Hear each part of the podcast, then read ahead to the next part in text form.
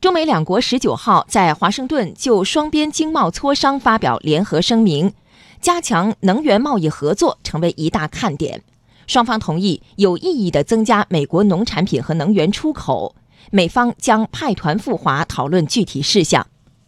专家指出，加大从美进口石油、天然气等能源产品，对于满足人民群众对优质清洁能源的需求，加快改善能源结构。推动能源进口多元化，实现开放条件下的能源安全，具有重要意义。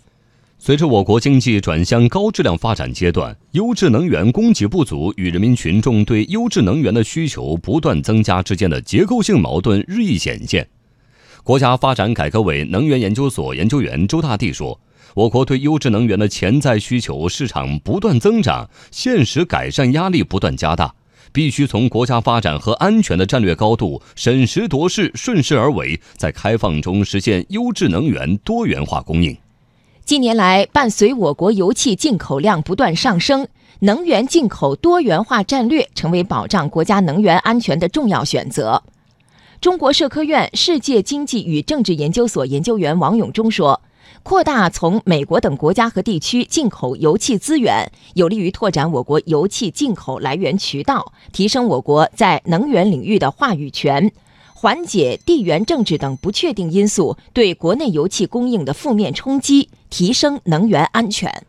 美国近些年通过页岩油气革命，油气产量大幅提高，开拓国际能源市场，增加能源产品出口成为其重要选择。国家发展改革委能源研究所副所长王仲颖说：“中国这个世界最大的能源消费市场，加大从美国进口能源，将为美国带来就业、投资和经济发展等一系列潜在效益，有利于推动中美贸易平衡。进一步扩大油气市场开放力度，也将倒逼我国深化油气体制机制改革，加快石油、天然气市场体系建设，增强能源定价权。”